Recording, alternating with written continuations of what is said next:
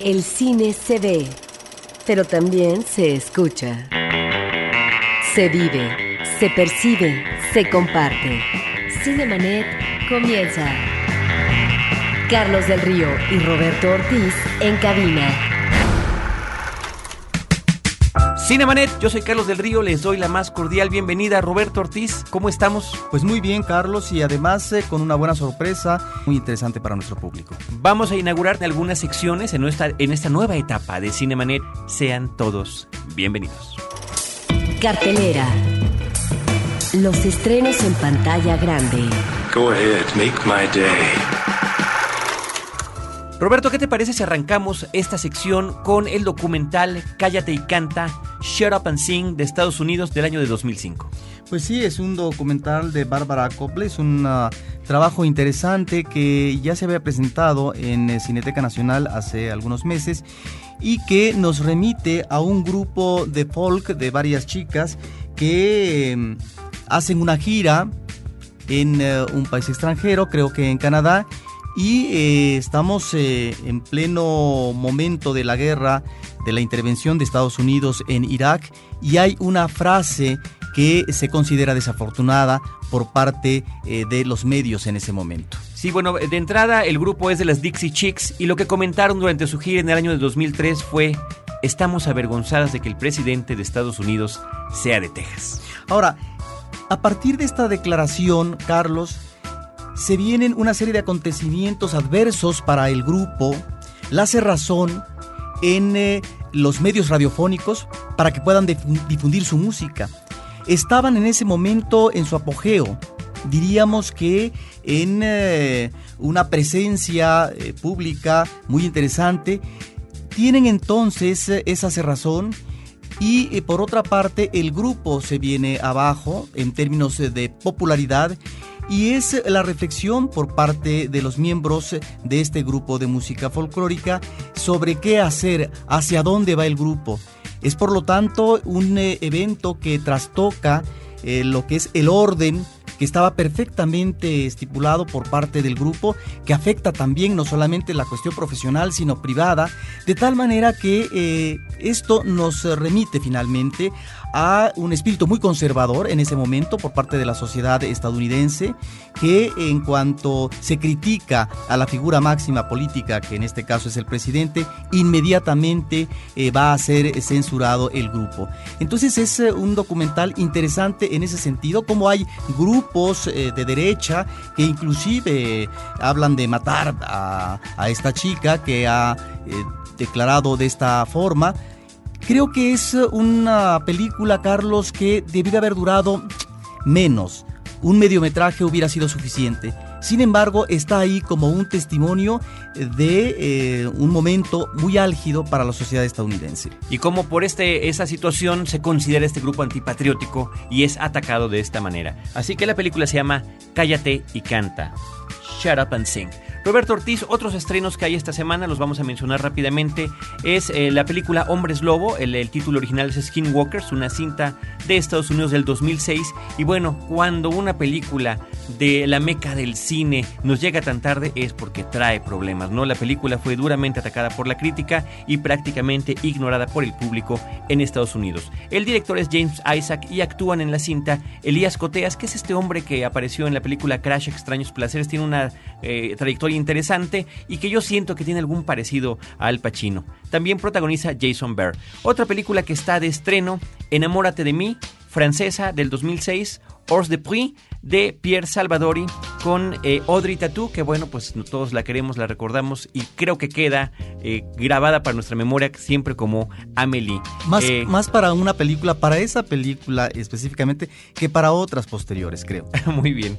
Roberto Ortiz también se estrena la película Sentenciado a Morir. Death Sentence de James Wan, protagonizada por Kevin Bacon, Kelly Preston y John Goodman.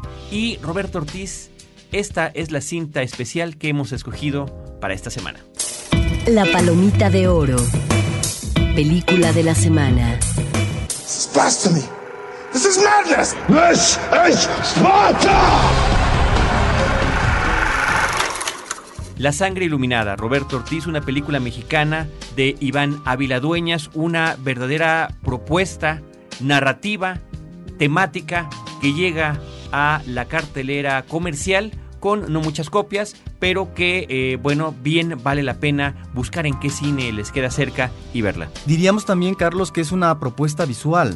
Eh, desde su anterior película, ópera prima, Adán y Eva todavía, creo que encontramos eh, uno de los valores más atractivos de la cinta en el terreno del diseño de arte era la presencia de Adán y Eva en un mundo contemporáneo, caótico, no solamente en México, sino como ciudad, sino Buenos Aires, de tal manera que encontrábamos ese deterioro que veíamos en una pareja y la imposibilidad de que pudieran eh, tener una relación satisfactoria. De ahí toda esa gama que veíamos de vínculos sexuales que finalmente nos remitían a un vacío, más que a un elemento alentador en cuanto al vínculo con eh, eh, la búsqueda amorosa.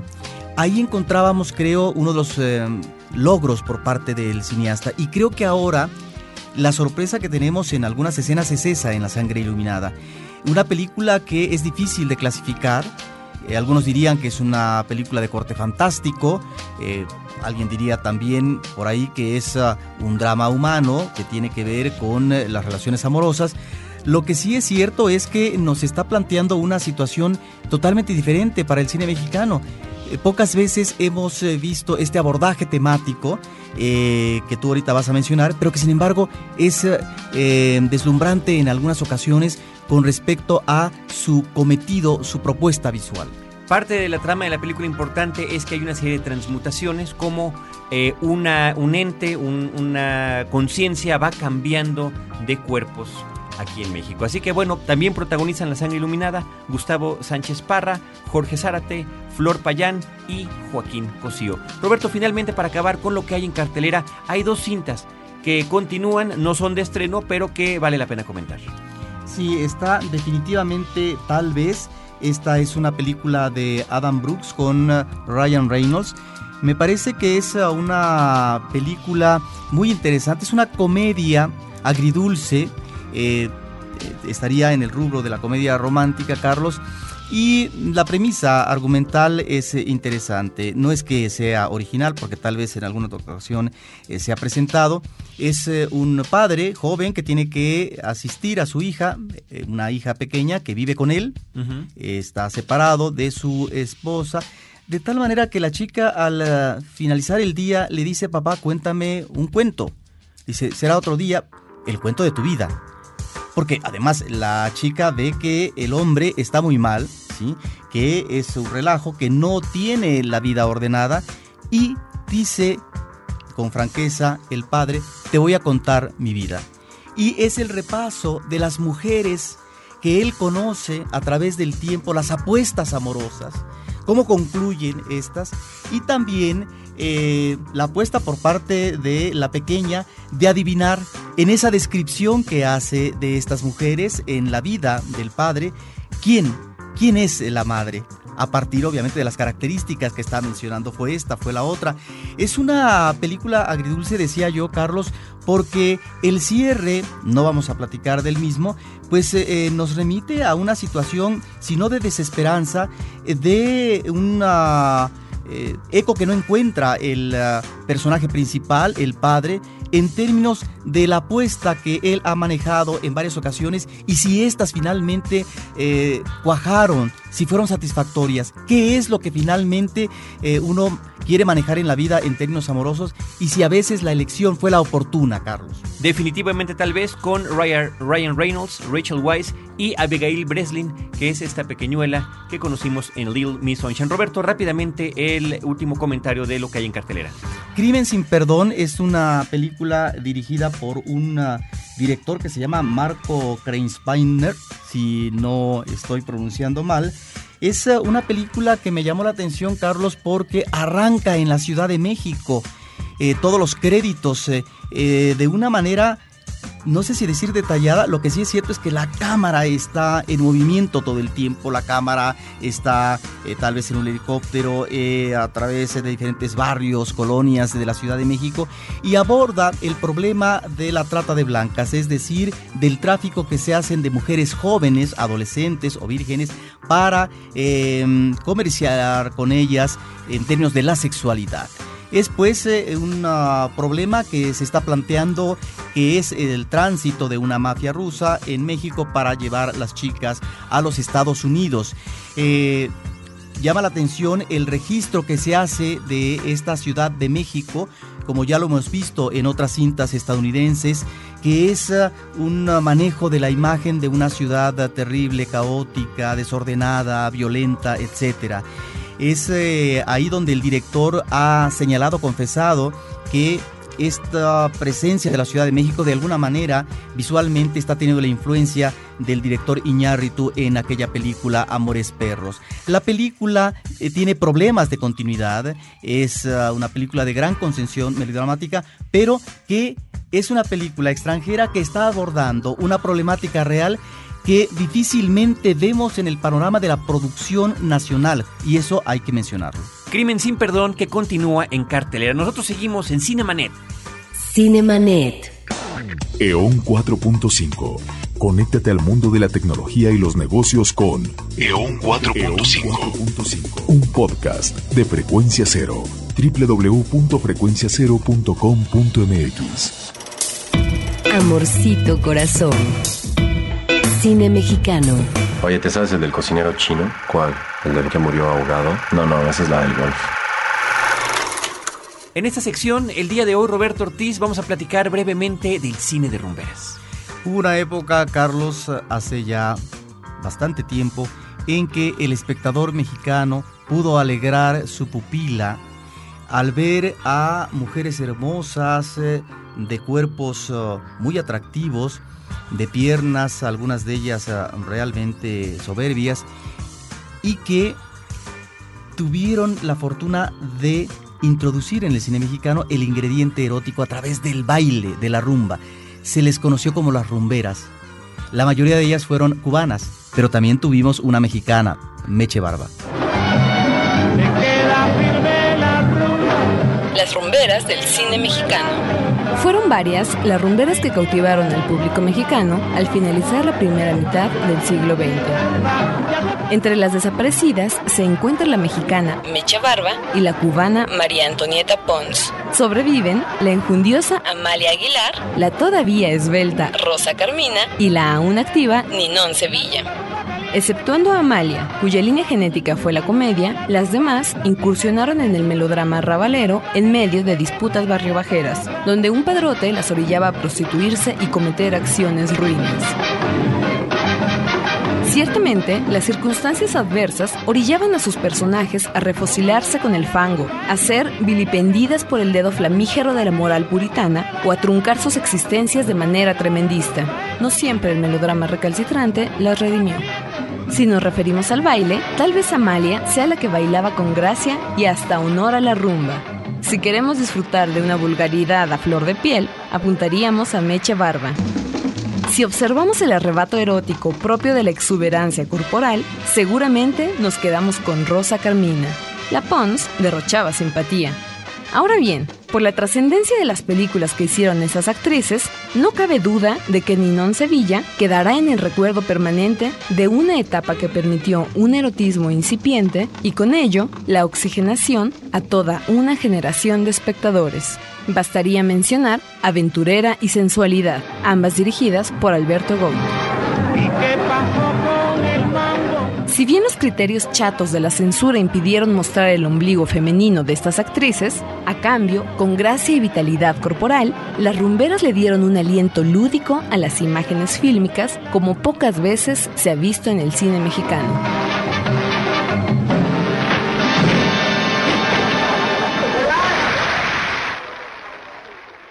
Y esto que escuchamos, Roberto, Cine Mexicano, es una de las nuevas secciones que tenemos, que tendremos en Cinemanet.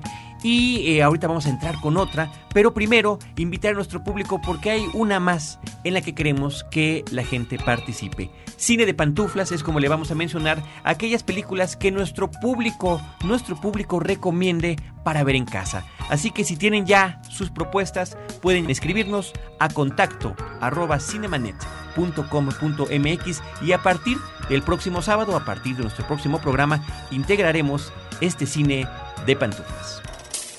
La lista. Las 5 de Cinemanet. I'll be back. Esta es otra sección donde también queremos que la gente participe. Se nos ocurren temas que pueden ser verdaderamente triviales, Roberto Ortiz, pero que de alguna manera pueden conectar varias películas. La lista consiste de cinco cintas que tienen un factor en común. Un factor que en este caso va a ser el de los villanos que caen al vacío. ¿Por qué en las películas hollywoodenses, por qué siempre el malo debe caer al vacío en su final cuando es ya eliminado? Tenemos cinco. eh, de, esta sí pues una lista que pudieron haber sido 50 o 500 inclusive, pero estas son las que escogimos. Los Intocables de Brian De Palma, Kevin Costner como Elliot Ness, eh, en una de las escenas finales acaba con uno de los cómplices principales de Al Capone que es Frank Nitti, interpretado por Billy Drago. En esta escena donde están, en donde se está realizando el juicio al Capone, Frank Nitti tiene este último enfrentamiento con Elliot Ness. 4. En la línea de fuego de Wolfgang Petersen, John Malkovich como Mitch Leary y Clint Eastwood como Frank Harrigan, él, eh, uno de los guardaespaldas del presidente, y, él, y John Malkovich, este hombre que intentó aniquilarlo. 3. Robocop de Paul Verhoeven, Ronnie Cox eh, interpretando a Dick Jones, este hombre de miembro de una corporación que verdaderamente no conoce ningún límite moral, es eliminado por eh, Robocop, Peter Waller, en su personaje de Murphy. 2. Duro de matar, de John McTiernan. Esta es una escena también clásica, Roberto. El final donde Bruce Willis, como John McClane, eh, termina con Hans Gruber, que es el, el, personaje interpretado por Alan Rickman. Y finalmente, en el número uno, el que escogimos como número uno, El regreso del Jedi de Star Wars, la película de 1983, donde Darth Vader, cuando finalmente recobra su conciencia y quiere volver a ser Anakin Skywalker, toma al emperador y lo arroja al vacío. Esta fue la lista de Cinemanet. Queremos que participen con cualquier otro tema que ustedes gusten. Reitero nuestro correo electrónico contacto arroba cinemanet.com.mx.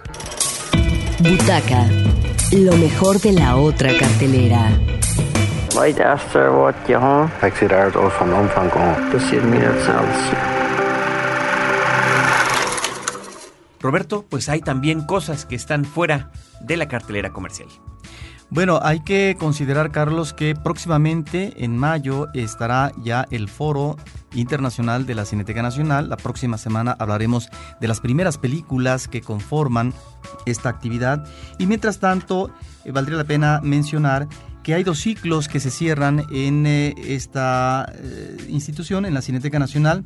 Por un lado, un ciclo que se denominó Historias Mínimas y que concluye este fin de semana con uh, la muerte del señor Lazarescu, que es uh, una película rumana del 2005 de Cristi Puy, que llama la atención porque es uh, unas cuantas horas la narración en la vida de Lazarescu, precisamente un hombre de 70 años que repentinamente tiene un dolor estomacal y a partir de entonces comienza su via crucis, porque es eh, ver la forma que lo recojan a través de una ambulancia, ir al hospital, si lo atienden o no, la burocracia que finalmente vuelve engorrosa, lo que debería de ser una atención médica efectiva.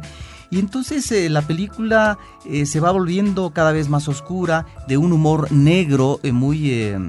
que le viene muy bien a la cinta y que es, creo yo, una reflexión a propósito de la cercanía que puede tener ya un hombre mayor el encuentro con la muerte. Es una película que vale la pena ver, se exhibe precisamente el día de hoy. Y finalmente un ciclo, Carlos, que eh, se presentó que se denominó Los Nuevos Horizontes del Western y el día de hoy concluye con eh, el asesinato de Jesse James por el cobarde Robert Ford, que en algún momento comentamos con una fotografía extraordinaria, una película de Andrew Dominic y que tiene magníficas actuaciones. Pues ahí está las recomendaciones de eh, cine de otra cartelera. Hoy esas dos recomendaciones que nos hace Roberto Ortiz. Nuestro tiempo en Cinemanet ha concluido por el día de hoy, pero nosotros tendremos más y más de este lado del micrófono. Roberto Ortiz y servidor Carlos del Río agradecemos a nuestro operador en cabina y a nuestro equipo de producción, a Celeste North, Paulina Villavicencio y Abel Cobos. Nosotros volveremos la próxima semana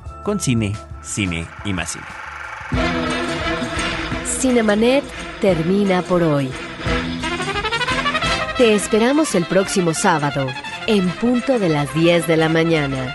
Más cine en Cinemanet.